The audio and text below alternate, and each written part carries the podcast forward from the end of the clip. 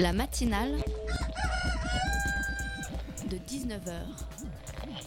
Et bah, c'est une émission qui parle de société, politique, euh, Culture alternative. On va aussi parler de sport, euh, de gens dans la rue. et l'actualité en règle générale. On va peut-être parler des corbeilles à linge pas en osier d'Auvergne. voilà, il y aura, il y aura des invités. Des sociologues, des invités chercheurs. Les invités ne diront que des choses intelligentes.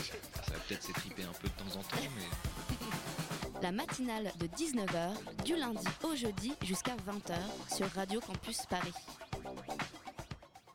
Une journée sans voiture à Paris, mais quelle horreur Et c'est ce qu'ont dû affronter hier de nombreux Parisiens. Pas de voiture, radieux, la symphonie des bruits de moteur et des klaxons.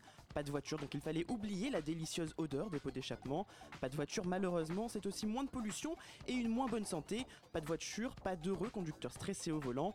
Pas de voiture, il faudra retenter sa chance pour se faire écraser par un automobiliste un peu pressé en se baladant à pied ou en vélo. Sachez quand même que 50% des personnes tuées par accident de la route à Paris sont des piétons. Bon, heureusement, cette horrible journée n'a lieu qu'une fois par an. Vous allez me dire, mais non, Louis, tu exagères. Tu sais bien que les gens qui prennent leur voiture n'ont pas le choix. Et en effet, le pire dans tout ça, c'est qu'à Paris, il n'y a pas de bus, pas de métro le dimanche, les RER sont fermés, tout comme les tramways. Personne n'a eu l'idée d'inventer la location de vélo. On aurait peut-être pu l'appeler Vélib, par exemple. Mais après, oui, on peut le dire, c'est vrai que parcourir Paris en voiture, c'est vraiment agréable pour se déplacer de banlieue à banlieue. Une voiture, c'est vraiment pratique. Mais est-ce que c'est vraiment si difficile que ça de laisser le volant de sa voiture pour une seule journée?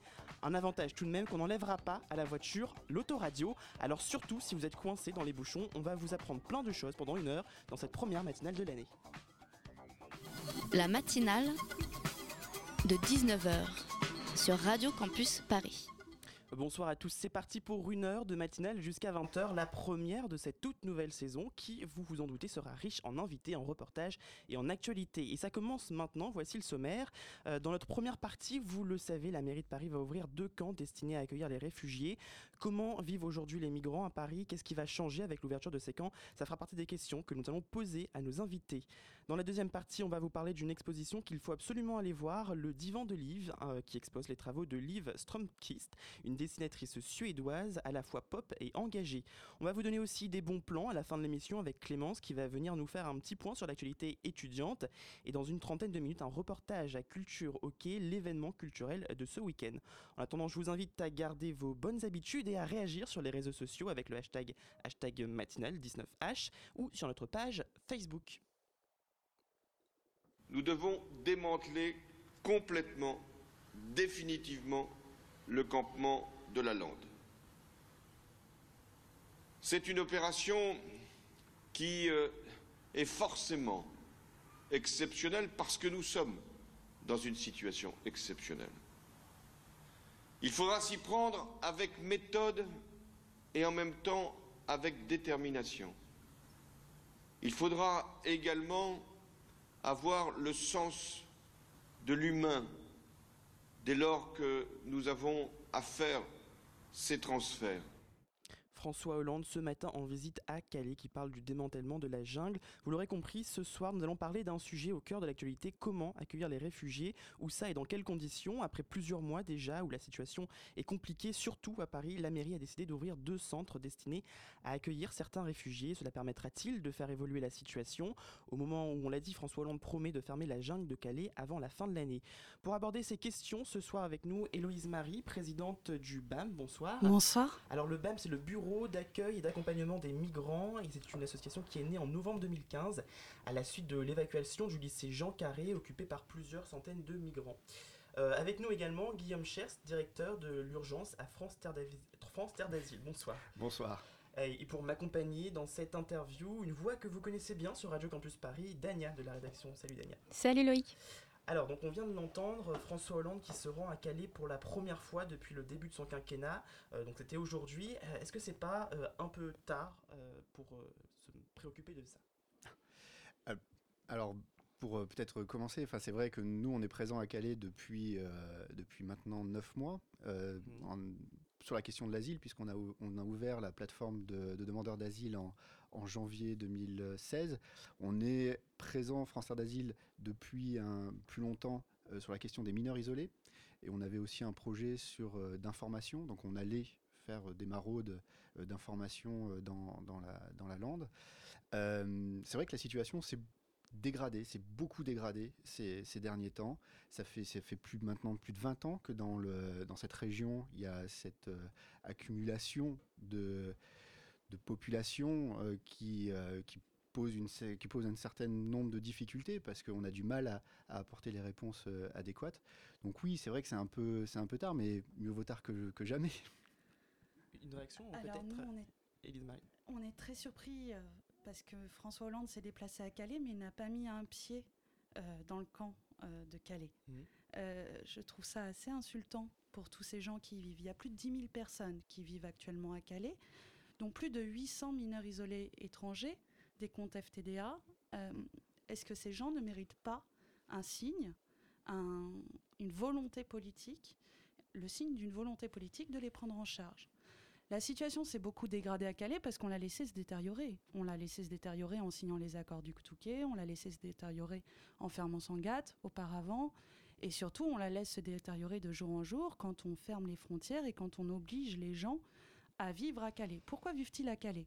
Parce que c'est la question. Bah oui. Ils vivent à Calais parce que pour certains, ils veulent passer en Angleterre, parce que pour d'autres, euh, Calais, c'est une forme d'intimité qu'on ne trouve pas sur les campements parisiens, parce que euh, malgré tout, il y a un regroupement de population à Calais, des Soudanais, des Érythréens, des Afghans, et que ça permet de vivre en communauté, ce qui n'est pas le cas à Paris.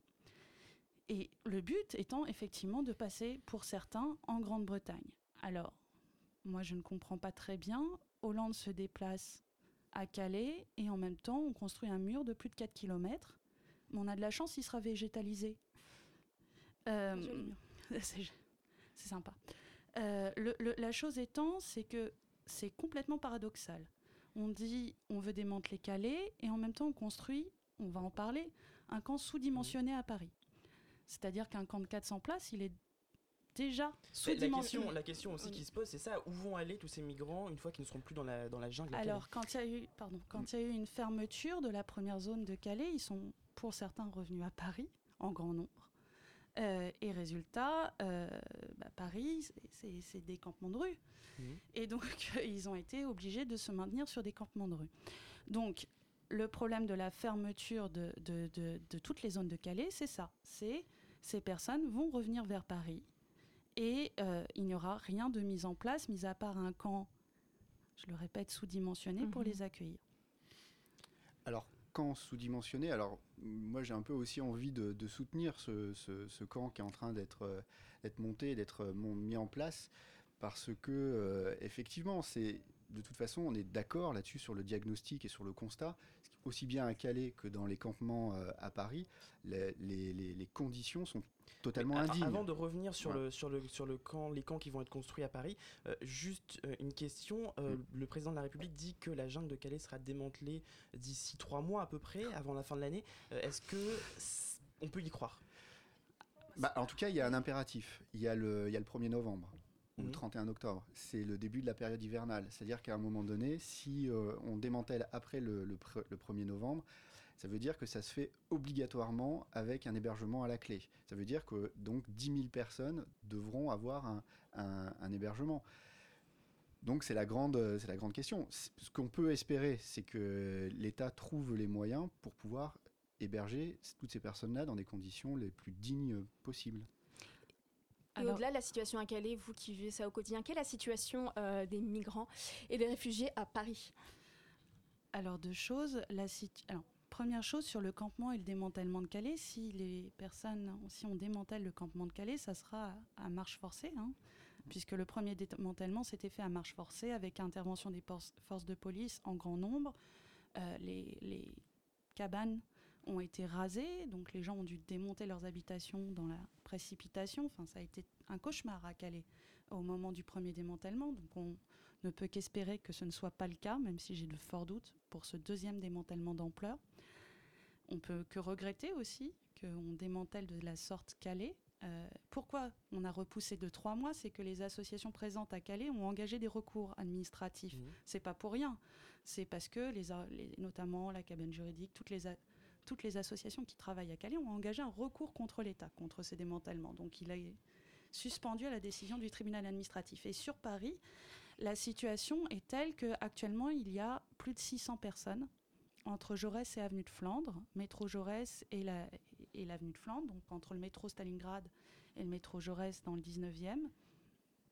Euh, beaucoup de familles, beaucoup de familles qui vivent sous des tentes, euh, beaucoup d'enfants, beaucoup de mineurs isolés étrangers. Et pourquoi ces mineurs isolés étrangers, ces femmes isolées et euh, ces familles vivent dans la rue? Parce que les, ils ne sont pas pris en charge ou mal pris en charge. Et c'est bien un problème de prise en charge à Paris qu'on a, c'est-à-dire que, par exemple, les mineurs isolés étrangers, nouvellement appelés MNA, mineurs non accompagnés, par exemple, sont très mal pris en charge par le DEMI, le dispositif d'évaluation pour les mineurs isolés étrangers.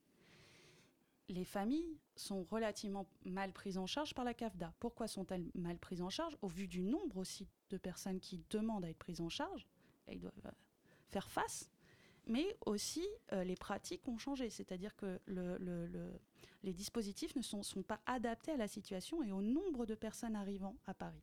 Alors depuis plusieurs mois, vous voulez juste, juste pour ajouter quelque chose, je pense qu'effectivement le véritable enjeu, c'est aujourd'hui d'harmoniser tous les dispositifs d'accueil. Mmh. Je pense que très clairement, on n'était absolument pas préparé à accueillir autant de personnes euh, et aussi massivement et aussi rapidement euh, dans, dans, dans, le temps. Donc il y a un véritable décalage. Il, peut, y a cette, ce décalage entre le moment, ben, l'arrivée des personnes qui est malheureusement très visible euh, par les camps, et le moment où il y a effectivement des prises en charge qui peuvent être mises en place, puisque de toute façon, effectivement, les, moyens euh, ont augmenté. les moyens alloués par, l'État, par exemple sur la plateforme gérée par France Terre d'Asile, qui fait euh, un petit peu euh, polémique, euh, les moyens ont été augmentés de 30% cette année. Mais ce n'est pas, c'est pas suffisant. Euh, et donc, euh, effectivement, on peut pas se contenter des réponses qui sont des réponses actuelles, mais je pense que très, euh, très rapidement, on va pouvoir espérer améliorer. J'espère que le camp euh, à Paris sera une réponse. Oui, vous voulez réagir, Héloïse Marie? Oui, juste rapidement sur la plateforme de France Terre d'Asile, c'est pas simplement une question de moyens, c'est aussi une question de pratique puisque quand on sait que euh, les juristes de France Terre d'Asile ont environ une heure et demie pour préparer un dossier de demandeur d'asile qui nécessiterait 4 à 5 heures de prise en charge, ça pose un problème. Quand on sait qu'il n'y a pas de traducteur à France Terre d'Asile et qu'il n'y a pas de budget afférent pour appeler des plateformes de traduction, c'est quand même un peu compliqué. Il faut savoir quand même qu'il y a eu une grève des salariés de France Terre d'Asile il y a peu au vu des conditions d'accueil et au vu de leurs conditions de travail. Alors, il y, a eu, il y a eu une journée de grève pour la journée du mondial, enfin du réfugié, euh, c'était en juin. Euh, et euh, effectivement, on a dû faire face à une situation très compliquée en termes de, de, de, de sécurité. Mais euh, je pense que nous, notre objectif, en tout cas, était d'assurer la continuité de l'activité, ce qu'on a réussi, puisque plus de 1000 personnes par mois ont pu obtenir le, le un document prouvant qu'ils étaient dans la démarche d'asile et derrière ouvrir des droits. Donc, de fait, améliorer aussi leur situation. Après, là encore, ce n'est pas satisfaisant et on ne peut pas se satisfaire de, de, de ce que, du spectacle ce qu'on qu qu a devant, euh, devant la plateforme ou même devant les, euh, dans les rues de Paris, ça c'est évident. Alors avant de revenir concrètement sur le, les camps qui vont ouvrir, juste j'aimerais qu'on parle aussi d'actions concrètes que vous menez déjà sur le terrain au BAM, euh, notamment au travers un petit reportage que je voudrais vous faire écouter. Je suis allée au marché. Je suis allée au marché. Yes place de la bataille de Stalingrad, euh, à Jaurès, dans le 19e. Donc on donne des cours de français pour les réfugiés qui sont actuellement à la rue en attente de logement et de, en train de faire leur demande d'asile. Ça fait un mois que j'ai commencé la classe. Alors c'était un extrait d'un reportage de Street Press qui a suivi une bénévole de l'association euh, BAM durant euh, des cours de français qu'elle donne euh, à, des réfugiés à place euh, de la euh, bataille de Stalingrad à Paris. Est-ce que vous pouvez nous, parler un peu de, des actions concrètes que vous menez alors, le, le, BAM, qui est une association récente, hein, qui mmh. a été créée le 1er novembre 2015 avec 11 personnes dans un café un peu miteux euh, de, du boulevard de la Villette, compte désormais plus de 130 membres. Alors, ça paraît peu, mais pour nous, ça nous paraît énorme. Et euh, s'articule autour de cinq pôles. Le pôle urgence et campement, le pôle cours de français, dont on vient d'avoir un extrait sonore, euh, le pôle juridique, euh, le pôle culture et insertion professionnelle et le pôle euh, médical. Voilà. Donc, tous ces pôles fonctionnent euh, conjointement euh, et euh, nous permettent euh, d'avoir une approche globale de la question des demandeurs d'asile. Alors les cours de français, je pense qu'on est une des plus grosses écoles pour les demandeurs d'asile gratuites. Euh, on a des profs bénévoles dont je salue l'engagement tous les jours, qui font ça régulièrement. Le cours qu'on vient d'entendre, c'est un cours de rue.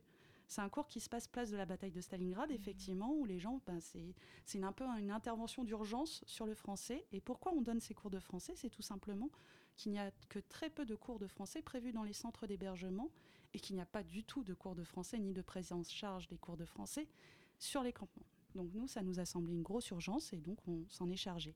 Sur euh, le pôle juridique que je coordonne aussi, on s'occupe de traiter les dossiers de demandeurs d'asile de euh, leur euh, premier instant à la PADA, la plateforme d'accueil pour les demandeurs d'asile, jusqu'à l'acquisition de tous leurs droits sociaux. Donc ça passe aussi par les préparations entretien et les préparations au récit. C'est pour ça que c'est quelque chose que... Alors du coup, euh, voilà ce que vous faites maintenant et juste après la pause musicale, on va parler des actions que vous mènerez, j'imagine, dans les futurs camps qui seront construits à Paris.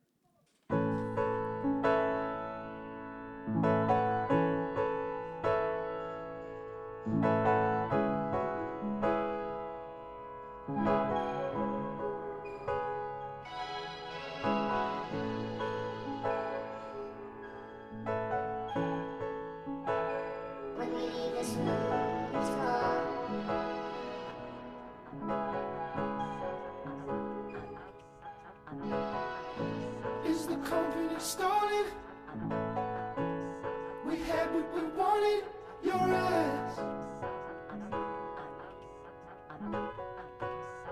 Believe this room is. With no word from the former, I'd be happy as hell if you stayed for tea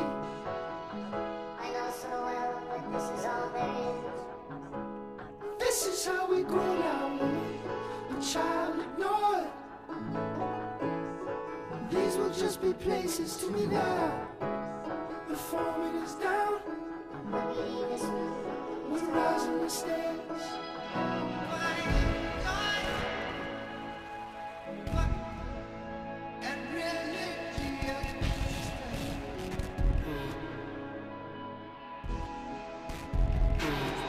Staying at the Ace Hotel, call aloud. I would just be floating to you now. It would make me pass to let it pass on. I'm climbing the dash,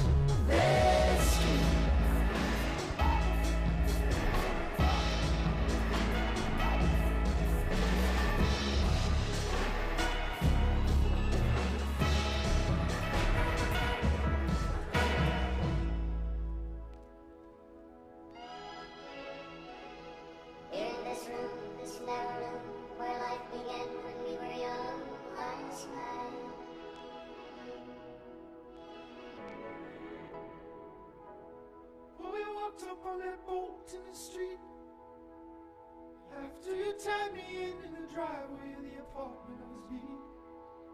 Such a sister holding a cab. Said I would've walked across any thousand lands, but not my Africa. I didn't need you that night. Not gonna need you anytime. Just gonna take it as it goes. I could go forward in the night, when I better fold my clothes.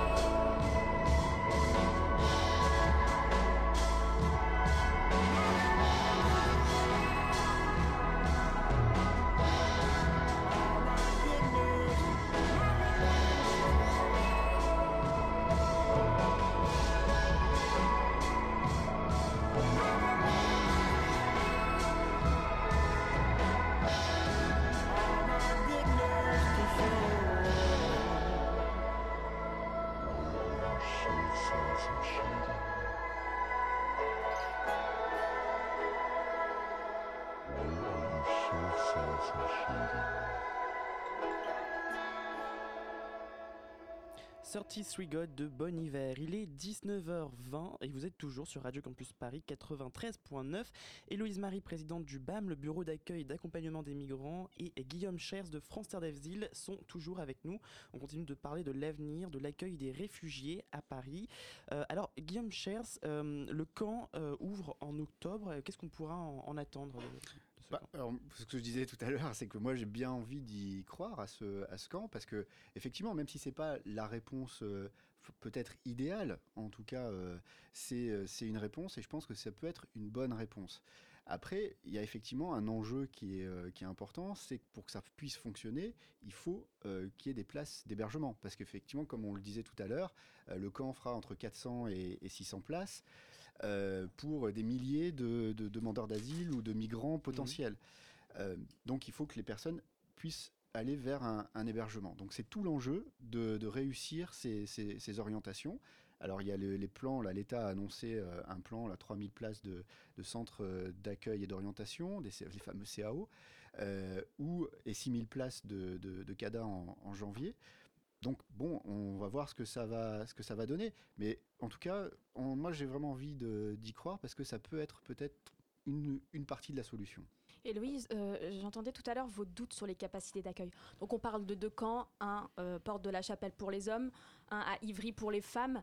Euh, on parle de 600 places à Porte de la Chapelle, 350 à Ivry. Et en même temps, il y a en moyenne 50 migrants qui arrivent tous les jours en région parisienne. Donc, enfin, faut être... Alors, selon vous, c'est pas assez bah, c'est ce que je disais en entrée, c'est que le, le, camp est de fait sous-dimensionné. Pourquoi? Parce qu'il n'est prévu que 400 places sur le camp pour les primo-arrivants hommes. On pourra s'interroger sur le concept de primo-arrivant. Nous, ça nous inquiète beaucoup, par exemple. On ne sait pas ce qu'est un primo-arrivant. Un primo-arrivant, c'est quelqu'un qui n'aurait pas entamé encore de démarche, quelqu'un qui aurait entamé, qui serait passé par une plateforme d'accueil pour les demandeurs d'asile, quelqu'un qui serait dubliné, quelqu'un qui aurait été débouté de sa première demande. Moi, j'ignore. Pour l'instant, j'ai assisté à toutes les réunions de présentation sur le campement. Rien. Aucune nouvelle sur la question.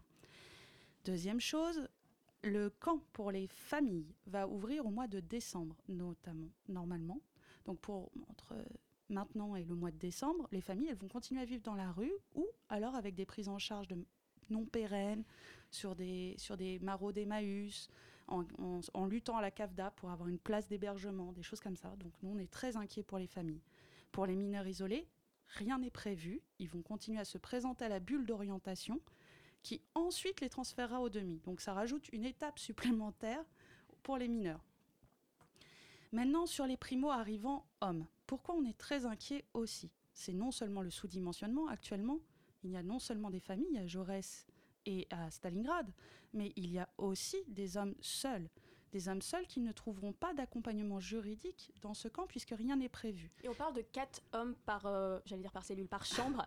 Euh, est-ce que c'est euh, assez pour vous C'est des manières dignes d'accueillir des, des, personnes en difficulté? Alors nous, on veut saluer. Enfin, ce qu'on ce peut saluer, c'est au moins qu'il y ait une volonté politique à un moment de prendre en compte la question des migrants. Ce qu'on, par contre, refuse et vraiment qui nous pose un réel problème, c'est que rien n'a été fait pour consulter ni les migrants, Mhm. qui sont quand même les premiers intéressés, ni surtout les organisations de terrain. Maintenant, Vous n'avez pas été consulté pour ces deux camps Pas les organisations de terrain. Et pourtant, euh, Anne Hidalgo semble très déterminée. Elle, Elle veut prendre, entre, je, je, la, je, la, cite, sa part de responsabilité dans l'accueil des, des, réfugiés, parce que c'est une question humaine. Euh, c'est sa responsabilité. Euh, Guillaume Charles, pour vous, c'est pas assez non plus? Alors, c'est ce que je vous disais, c'est forcément une réponse partielle et ça ne peut fonctionner que si on duplique ce système quelque part au niveau national. Et je pense que c'est ça aussi un des, des enjeux, c'est de pouvoir euh, justement euh, ben voilà, orienter ces personnes sur d'autres territoires que, que l'Île-de-France, puisque la porte, la, la porte d'entrée principale dans la demande d'asile, c'est Paris. Il y avait Calais. Alors on va voir ce que ça va, ce que ça va devenir avec, euh, avec Calais. Donc aujourd'hui, il y a une répartition et une solidarité nationale à mettre, à mettre en place. Euh, très clairement, nous, on, par exemple, on défend l'idée de euh, centres de transit dans des capitales, de, capitales régionales, où là, bah, selon, bah, effectivement, alors un schéma qui serait quand même assez directif, parce qu'on ne peut pas faire, euh, voilà, mais au moins il y aurait une garantie d'hébergement et de prise en charge, et derrière, une orientation vers des dispositifs ad hoc. Et pourquoi dans les autres régions ça ne se fait pas? Alors justement, je pense que le camp parisien, et ça, quand, je pense qu'effectivement, il faut saluer la volonté politique de la, de la maire de, de, de, mettre en place quelque chose, de prendre une initiative, parce que de toute façon, tout était bloqué. Donc à un moment donné, bah oui, elle a pris une initiative, elle a débloqué euh, la, la, situation, et, et, voilà. Et je pense que c'est ce qui, c'est par ce genre de geste qu'on peut aussi faire progresser. Je le répète encore, c'est que on n'avait pas conscience de, euh, de l'importance des flux Et c'est quelque chose, c'est une situation qui est inédite. Et puis, On sera juste un chiffre, on sera à plus de 100 000, euh, largement au-delà des 100 000 nouveaux demandeurs d'asile en France. On était à 80 000 l'année dernière. Et Louise Marie, vous vouliez réagir justement? Oui, sur deux choses. Premier point, c'est pas une situation inédite. hein. Les migrants euh, dans le 18e, ça fait quand même 4 ans que les migrants sont sous le boulevard aérien de la Chapelle.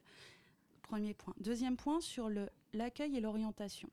On sait que euh, les migrants dans le camp d'Hidalgo vont rester 3 à 10 jours, qu'ensuite ils vont être orientés plutôt vers des CAO. C'était ce qui a, et c'est ce qui a été annoncé. Très peu vers des CADA. Au Ça a été confirmé temps, hein. par la préfecture. Ça sera des centres d'accueil et d'orientation. Pourquoi les migrants ne veulent pas aller en CAO et pourquoi les migrants refusent par exemple les orientations en CAO euh, quand, on, quand on leur propose à Calais? C'est intéressant de savoir pourquoi. Eh bien, tout simplement parce que certains CAO dépendent de préfectures qui, pour les Dublinés, donc les personnes sous règlement Dublin, ça veut dire les personnes qui ont déposé leurs empreintes en Hongrie, en Italie, etc., certaines préfectures renvoient ces personnes vers l'Italie, la Hongrie ou la Grèce, je parle de l'Italie de la Hongrie plus particulièrement, ou la Bulgarie, qui n'hésitent pas à renvoyer ces personnes ensuite vers Khartoum, vers le Soudan, vers euh, l'Afghanistan. Dans leur pays d'origine, Dans quoi. leur pays d'origine. Parfois en On a sous-traité, avec le système Dublin, les renvois vers les pays d'origine. Donc ça, ça pose un problème. Et tous les migrants, les migrants sont bien plus au fait de nous que nous sur le système Dublin. hein. Euh, c'est, je pense qu'on peut prendre des cours. Tous les juristes devraient prendre des cours auprès des migrants. Euh, et euh, ça n'engage pas les migrants à se rendre vers ces centres d'accueil et d'orientation. Donc, soit on, fait, on a une réelle volonté politique de traiter la question entre guillemets des migrants et on ne refuse d'appliquer le règlement Dublin. Et là, on trouvera peut-être une solution, mais ça n'a pas l'air parti pour. Soit on continuera à mettre des pansements sur des jambes de bois. Et ça ne marchera pas. Pourquoi? Parce que les migrants n'iront pas vers des CAO. Parce que, je vous le rappelle, il faut que ce soit des primo-arrivants dont on ne connaît pas. Est-ce qu'on peut faire plus euh, quand on a une opinion publique qui est contre? Qui peut-être pas en majorité, mais qui, enfin si en majorité contre l'accueil des migrants, et quand on voit par exemple en Allemagne, en Grande-Bretagne, la peur des réfugiés fait des voix, elle fait gagner des partis. Euh, c'est aussi compliqué de, prendre des décisions euh, de manière claire euh, sur le fait qu'on est pour un accueil des, réfugiés. Je pense, enfin c'est une, c'est, question pour le coup, parce que je pense qu'il y a toute une série de stéréotypes à casser. Et c'est bien entendu, si le, pouvoir poli, enfin les politiques s'a- s'approprient cette, euh, cette problématique-là, effectivement, on peut faire de la communication pour casser un certain nombre de stéréotypes et dire que d'accueillir euh, une vingtaine de migrants euh, dans, son village ou une centaine de personnes dans, dans sa ville, c'est pas ce qui va déstabiliser un, un territoire. Voilà, ou un territoire. euh, donc il faut, euh, je pense, faire preuve de pédagogie, euh, voilà, de, communiquer dans le sens en défendant quand même un certain nombre de valeurs. Et puis surtout dire que c'est tout simplement des valeurs républicaines. C'est-à-dire qu'on est dans le cadre républicain. La demande d'asile, c'est euh, c'est tout simplement un droit euh, auquel les personnes ont. Et les euh, présidentielles arrivent, c'est assez fait selon vous au sommet de l'État? Alors, nous, on est assez dubitatif derrière le, sur le fait que des politiques se cachent derrière leur petite voix en craignant l'extrême droite et en disant oh là là, oh là là, l'extrême droite va nous taper sur les doigts. Je pense que quand on a une volonté politique, on la tient. Sinon, on ne fait pas ça. Voilà. C'est-à-dire qu'on ne se charge pas des affaires de la cité. On est loin du compte pour l'instant. On est très très loin du compte. C'est-à-dire que quand la mairie de Paris euh, Enfin, là, je viens de recevoir une photo, en fait, et on vient juste avant l'émission, on me disait, Oura, il y a enfin des toilettes à Jaurès. Toilettes qu'on a attendues quand même 15 jours. Bon, je ne sais pas si on peut vraiment se réjouir qu'une mairie de l'importance de Paris installe des toilettes au bout de 15 jours pour 400 personnes. Je suis pas sûre. Enfin, moi, ça me... Moi, du coup, je me dis, ben, Paris ville d'accueil, Paris ville refuge, moyen, moyen. Vous voyez, j'ai pas trop confiance. Par... Et je comprends que les migrants n'aient pas trop confiance non plus. Par contre, une chose est sûre, c'est que ce n'est pas en se cachant de l'extrême droite qu'on arrivera à, trouver une solution pour ces personnes. Et ce n'est pas en, criant Oh mon Dieu, l'extrême droite qu'on arrivera à trouver une solution. Vous savez, nous, on a organisé le bal des migrants le, le 13 juillet. Et ben, pendant 15 jours, on a eu droit à des insultes clairement racistes, sexistes. C'est pas grave, on tient. Et c'est ça qui fait que ça a été la plus jolie des fêtes aussi. Très rapidement, une dernière réaction, peut-être, Guillaume Oui, je veux juste ajouter que au-delà de la, quand on parle de solidarité nationale, il faut aussi qu'il y ait, et pour pouvoir justement lutter contre ces stéréotypes, euh, qui est une harmonisation des pratiques. Ce que vous disiez tout à l'heure sur, les, euh, sur les, les- les pr- les pratiques préfectorales, effectivement, il faut que tout, il n'y ait plus de concurrence déloyale entre les territoires. Ça veut dire que euh, les pratiques préfectorales doivent être, les doivent être les mêmes à Paris, à Calais, à Toulon, euh, à Grenoble, etc. Y compris sur les PADA et sur les plateformes d'accueil pour demandeurs d'asile, et y compris sur les guichets uniques pour des, des demandeurs d'asile. C'est c'est important que l'ensemble du système soit cohérent au niveau national. Merci beaucoup. Malheureusement, on va devoir finir. C'est vrai que ça passe très vite. Merci Louise Marie, présidente du BAM, et euh, merci à Guillaume Juste un Oui, petit mot, un dernier très petit mot. Le BAM appelle à la manifestation du 1er octobre à Calais et on espère tous vous y voir. Merci beaucoup. Merci beaucoup Héloïse Marie et merci aussi à Guillaume Schreers, directeur de l'urgence à France Terre d'Asile, d'avoir été nos invités.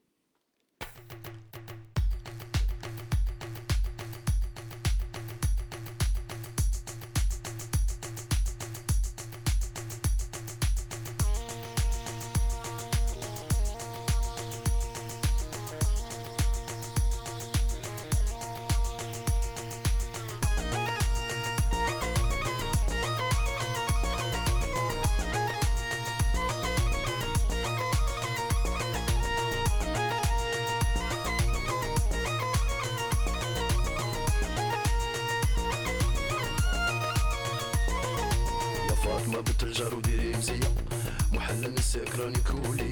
زاد عليا الهم والحمادية. كي ندير نشوفك راكي طولي يا ماما ويا ماما شاطرة غي في الخرجات حواس اللوطويات يا ماما ويا ماما شاطرة غي في الخرجات حواس اللوطويات يا فاطمة بنت الجار وديري مزية محلى السكراني كولي. زاد عليا الهم والحمادية. كي ندير نشوفك راكي طولي يا ماما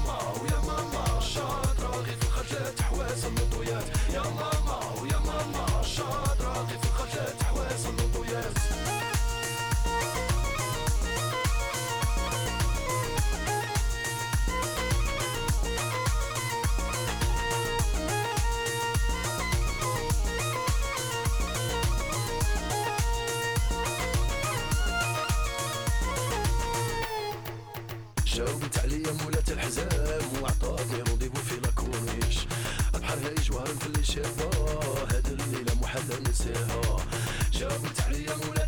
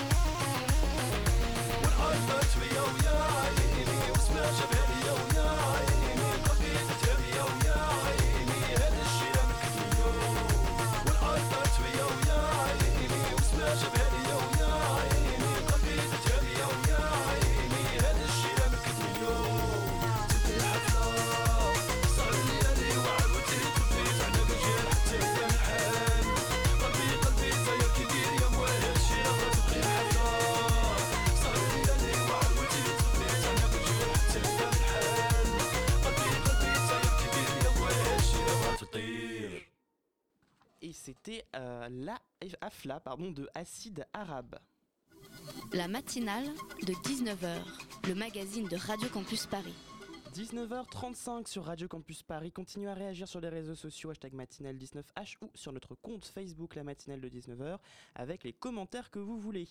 Ce week-end, vous avez peut-être laissé votre voiture au garage pour aller à Culture Hockey. Si ce n'est pas le cas, eh bien ce n'est pas grave. Julien y est allé pour vous et je vous propose d'écouter son reportage.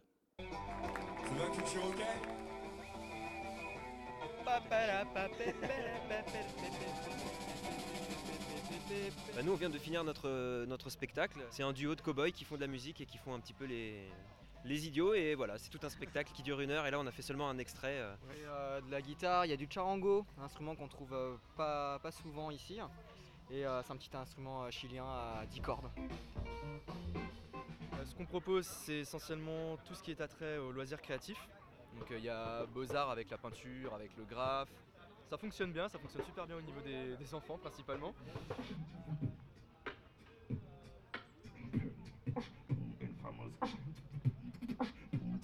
Je suis animateur environnement et moi je présente euh, justement ma structure et toutes les animations qu'on peut faire avec le public de 3 à 103 ans. Alors vous avez entre vos mains une corneille empaillée. Alors, euh, en fait, elle a été euh, chassée il y a hum, une quarantaine d'années. Euh, on l'a mis un, un professionnel qui lui-même l'a empaillée. Nous, on l'a, on l'a reprise et elle est chez nous depuis ouais, au moins une petite euh, vingtaine d'années.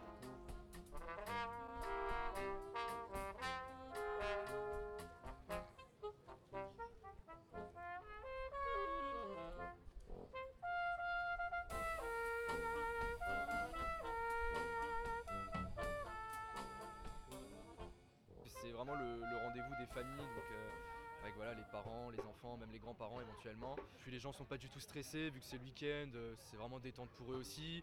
Ils prennent le temps de discuter avec nous et puis nous ça nous fait super plaisir quoi, je veux euh, c'est vraiment une ambiance à la cool et c'est ça qui est super plaisant.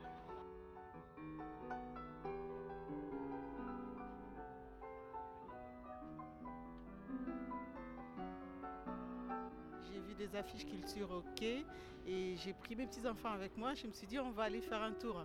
Et j'ai vu, je pense c'est les spectacles des Japonais. C'était super intéressant. On a filmé, on a pris des photos et voilà.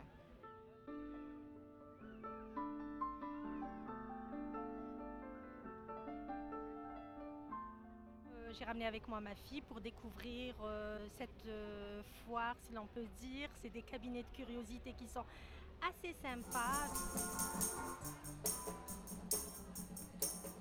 Euh, Il y a des jeux pour enfants et on peut bien s'amuser et il fait beau en plus.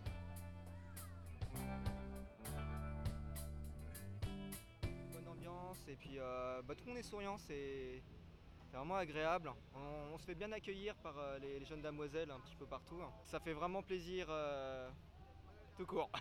Ouais, puis il fait, il fait très beau, donc c'est c'est très agréable euh, d'être là. euh, tout, le monde est, euh, tout le monde est dans un état d'esprit euh, assez, assez bien, je trouve. C'est assez chouette.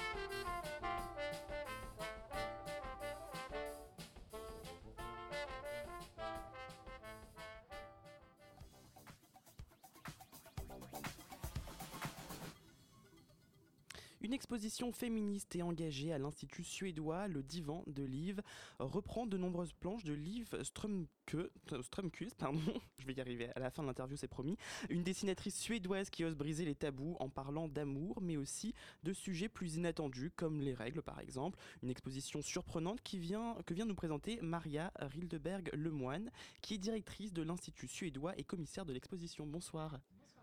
Avec moi également durant cette deuxième partie, une nouvelle voix de cette saison, Margot de la rédaction. Bonsoir Margot.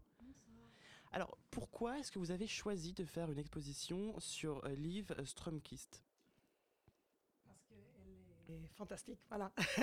non, euh, si, elle est, mais euh, on a voulu travailler sur le thème du féminisme. On a toute une saison avec plein de choses. où On parle de, de questions de genre, de- de- d'égalité, etc. Et euh, on a aussi travaillé depuis plusieurs années sur la bande dessinée. On a été présent à Angoulême, au Festival d'Angoulême, entre autres. Et euh, donc, euh, un premier album était paru en France déjà de Liv Strömquist et, et, euh, on a appris qu'un deuxième allait paraître au moment où nous, on, on avait envie de faire cette expo. Donc ça to- tombait tellement bien que ça allait de soi. Voilà. Alors, est-ce que vous pouvez nous expliquer un peu quelles sont les particularités de, de la bande dessinée euh, suédoise pour les gens qui ne connaissent pas très bien? C'est une bande dessinée qui est relativement jeune. Il y a eu Mhm. des, des bandes dessinées classiques, etc. Il y a même eu beaucoup de- plusieurs dessinateurs de Donald, euh, américains, suédois. Euh, mais il y a eu une sorte d'explosion il y a une quinzaine d'années euh, de, jeunes auteurs et beaucoup de femmes notamment. Euh, et donc, avant cela, beaucoup de gens, quand on leur posait la question sur la bande dessinée, ils parlaient de, choses très, très classiques. Et là, ça changeait de public, changeait d'expression. Des, des petites maisons d'édition plutôt alternatives, etc., euh, ont émergé. Et il y a une école qui s'est créée dans le sud de la Suède. Euh, voilà, donc euh, à partir de là, beaucoup de nouveaux visages, nouvelles voix, on peut Mhm. dire, dans la bande dessinée euh, sont apparus, et dont Liv Strömquist.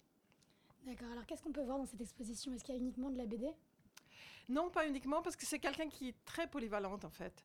Elle a commencé dans la BD en faisant des fanzines qu'elle vendait à ses, ses amis.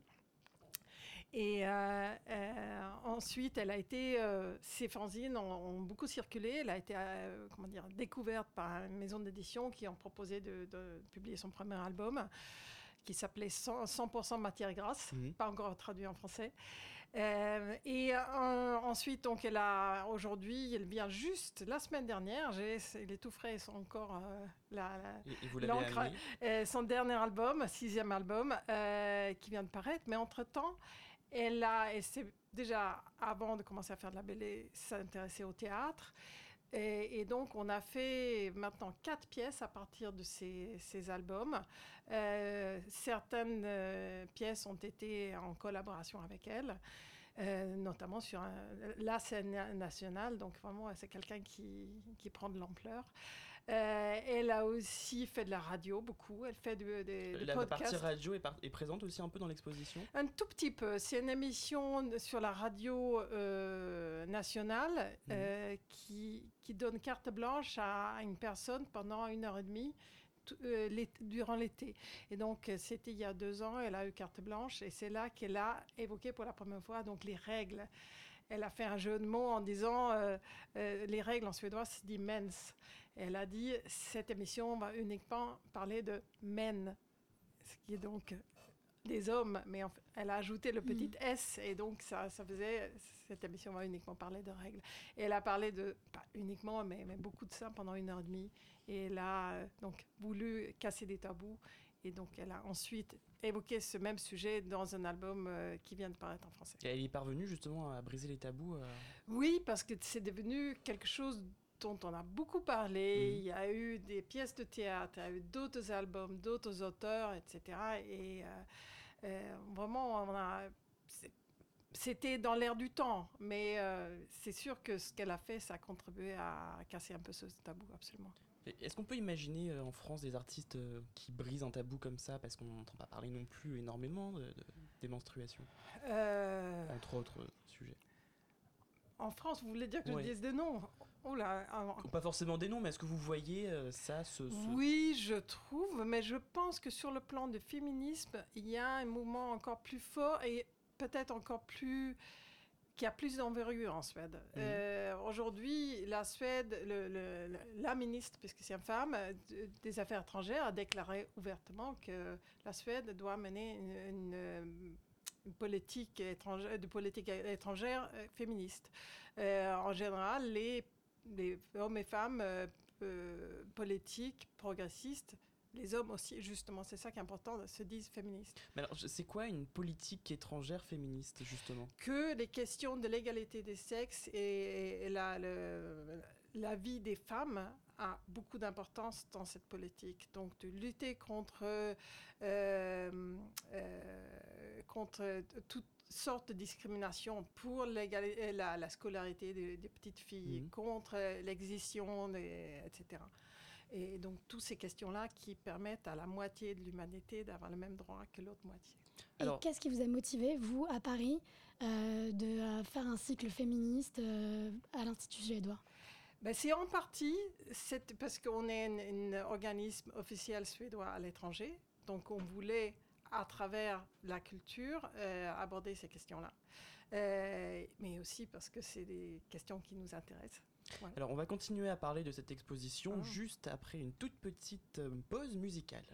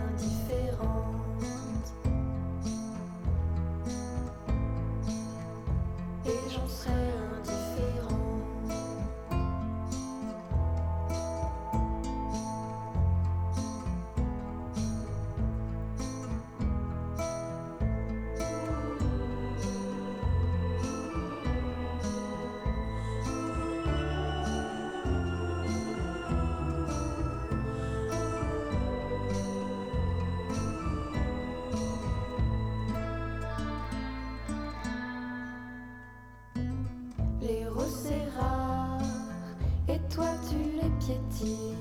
Une étoile t'est tombée des mains, tu la regardes partir loin. Les étoiles s'affilent pour de bon. Maintenant, elle doit veiller sur quelqu'un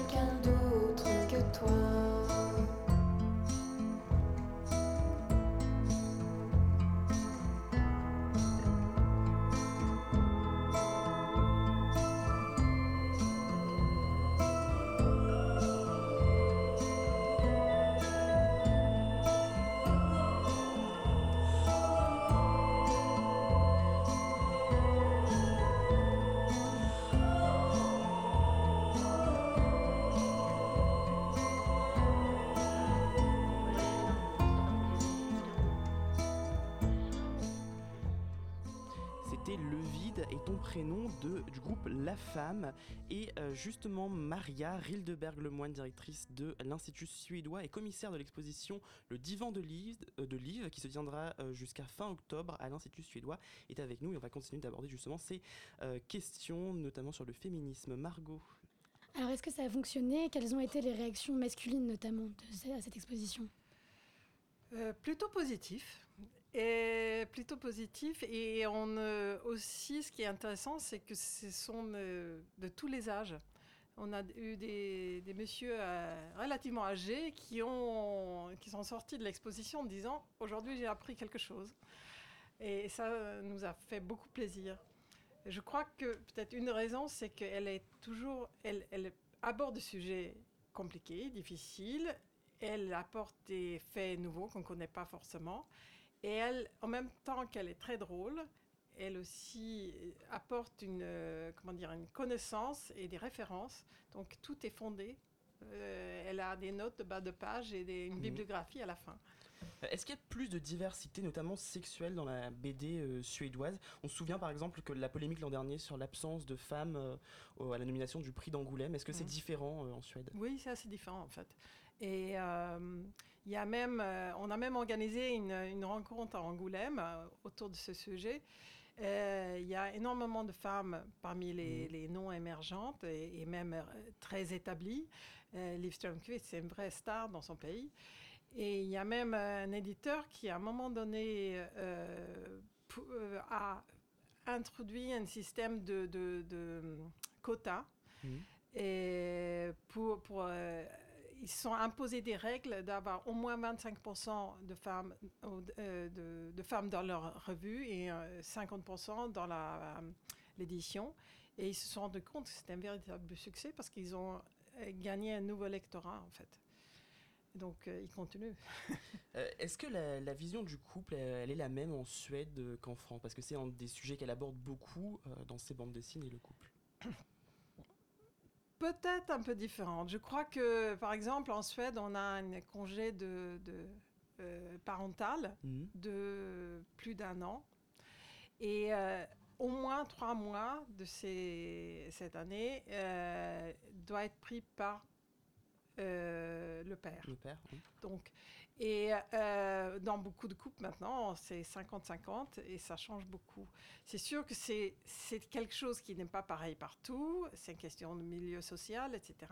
Mais euh, il y a une- on est arrivé un peu plus loin et, et, euh, on a aussi beaucoup parlé de, des pères et de ce que les hommes ont à gagner à une euh, vie plus égalitaire. Margot? Est-ce que la bande dessinée suédoise est connue en France? Relativement, peut-être pas du très grand public, euh, mais il y a quelques auteurs. euh, ça a commencé il y a une dizaine d'années chez l'association, les éditions de l'association, qui a publié des auteurs comme Gunnar Lundqvist. Euh, euh, ça y est, j'ai des trous de mémoire, mais donc une, une- un petit nombre d'auteurs. Et maintenant, ça se diversifie un peu plus. Donc, on a euh, Strömquist chez Rackham, on a chez ça et là Anneli Furma, qui, je crois, euh, qui a été nominée à un des prix à Angoulême. L'année dernière, Henrik Lange, qui est assez spécial, qui fait des sortes de, de parodies de- euh, littéraires ou cinématographiques chez ça et là également. Il y a quelqu'un Johanna Hellgren chez Komboakis, etc. Donc il y a une, euh, actuellement euh, peut-être une quinzaine d'auteurs euh, traduits relativement récemment en France. Et Très rapidement, Margot, une dernière question. Donc, en ce qui concerne euh, Liv Strömquist, elle revendique un, une espèce de girl power qui est accentué par l'atmosphère boudoir de la scénographie de l'exposition. Est-ce que vous trouvez que c'est une bonne solution d'affirmer sa féminité pour être féministe? Oui, pourquoi pas C'était un jeu aussi. L'idée de, de divan, c'est un peu ça qui a donné le côté, euh, euh, qui était le point de départ de faire quelque chose un peu boudoir. Euh, parce que, mais en même temps, le, divan, c'est aussi un symbole de, la psychanalyse. Et elle, dans son, ses albums, elle évoque beaucoup la, vie en commun, les relations, la vie de couple, etc. Et donc, c'était une sorte de... On est sur le divan de livre et comme ça, on a continué dans la, le velours. voilà. Un rendez-vous à donner euh, à nos auditeurs, vous m'en parliez euh, à l'instant, une table ronde avec l'auteur qui aura lieu euh, très bientôt. Voilà, on, prévoit une table ronde le 13 octobre à 19h30 euh, avec Liv Strömquist, mais également deux grands noms de la BD française, Lisa Mandel et Marion Montaigne. euh, autour de satire et comment utiliser la satire pour parler des, des sujets délicats ou difficiles. Alors, c'est sur inscription, c'est gratuit, mais c'est sur inscription sur le site de l'Institut suédois. Il faut être rapide pour avoir une place. Alors dépêchez-vous. Merci beaucoup en tout cas Maria euh. Rildeberg-Lemoine, directrice de l'Institut suédois et commissaire de l'exposition Le Divan de Livre jusqu'à fin octobre à l'Institut suédois du coup. Et restez avec nous puisque dans quelques instants on va parler de toute l'actualité étudiante avec la nouvelle voix de Radio Campus Paris.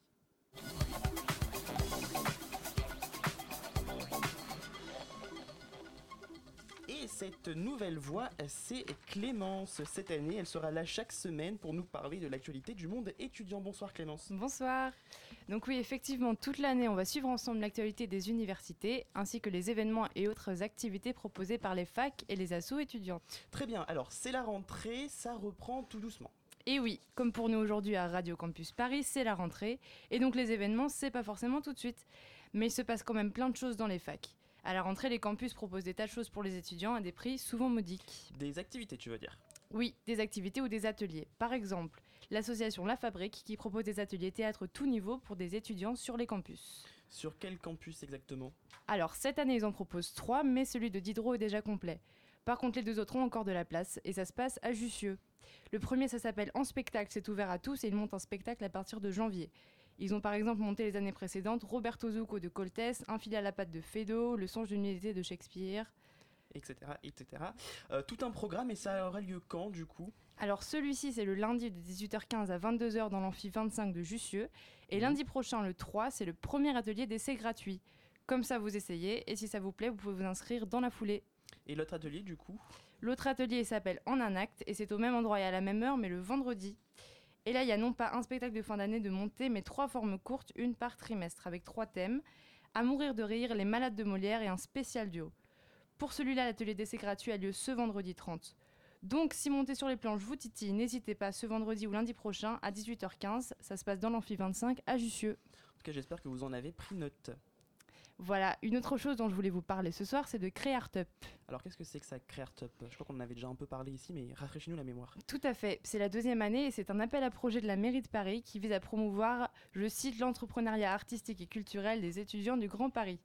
Les étudiants soumettent un projet, qu'il soit au stade de l'idée ou qu'il soit déjà dans un processus de création, et CréArtUp propose aux lauréats une aide à la consolidation du projet, une rencontre avec les acteurs de l'écosystème culturel et artistique, et une visibilité sur Internet, mais aussi lors de leur festival pluridisciplinaire CréArtUp qui aura lieu en mars 2017. Alors, est-ce qu'il y a une chose importante, une deadline? Tout à fait. Ça commence jeudi, donc le 29.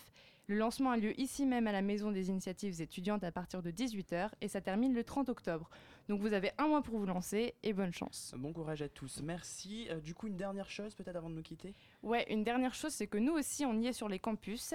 Avec Radio Campus, on fait le tour des facs. Et c'est quoi ce tour des facs?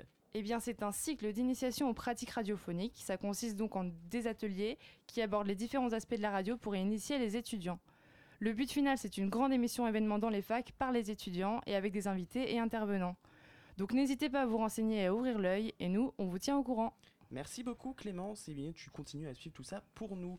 Merci. Euh, tout de suite, c'est Pièce détachée qui est avec nous. Bonsoir Pièce détachée. Bonsoir. Qu'est-ce qui te programme ce soir Alors ce soir, pour cette première émission de la rentrée, on reçoit Rui Frati, qui est le directeur du Théâtre de l'Opprimé à Paris, pour parler notamment du festival Plein Feu sur la jeune création et surtout pour parler du lieu en lui-même, qui est vraiment un lieu qui compte en matière de création à Paris. Voilà. Alors on reste branché sur le 93.9 et on vous écoute. Merci à vous de nous avoir écoutés, merci à la rédaction de Radio Campus Paris, Elsa, la rédaction en chef, Marion qui sera à la coordination toute cette saison, Jonathan à la réalisation. Et Margot qui va mettre en ligne cette émission, Margot qui était aussi derrière le micro, comme Dania et Clémence, merci à elle. Et merci aussi à Julien pour son reportage. Demain c'est Alban qui sera aux commandes de la matinale, en attendant très bonne soirée à tous sur Radio Campus Paris.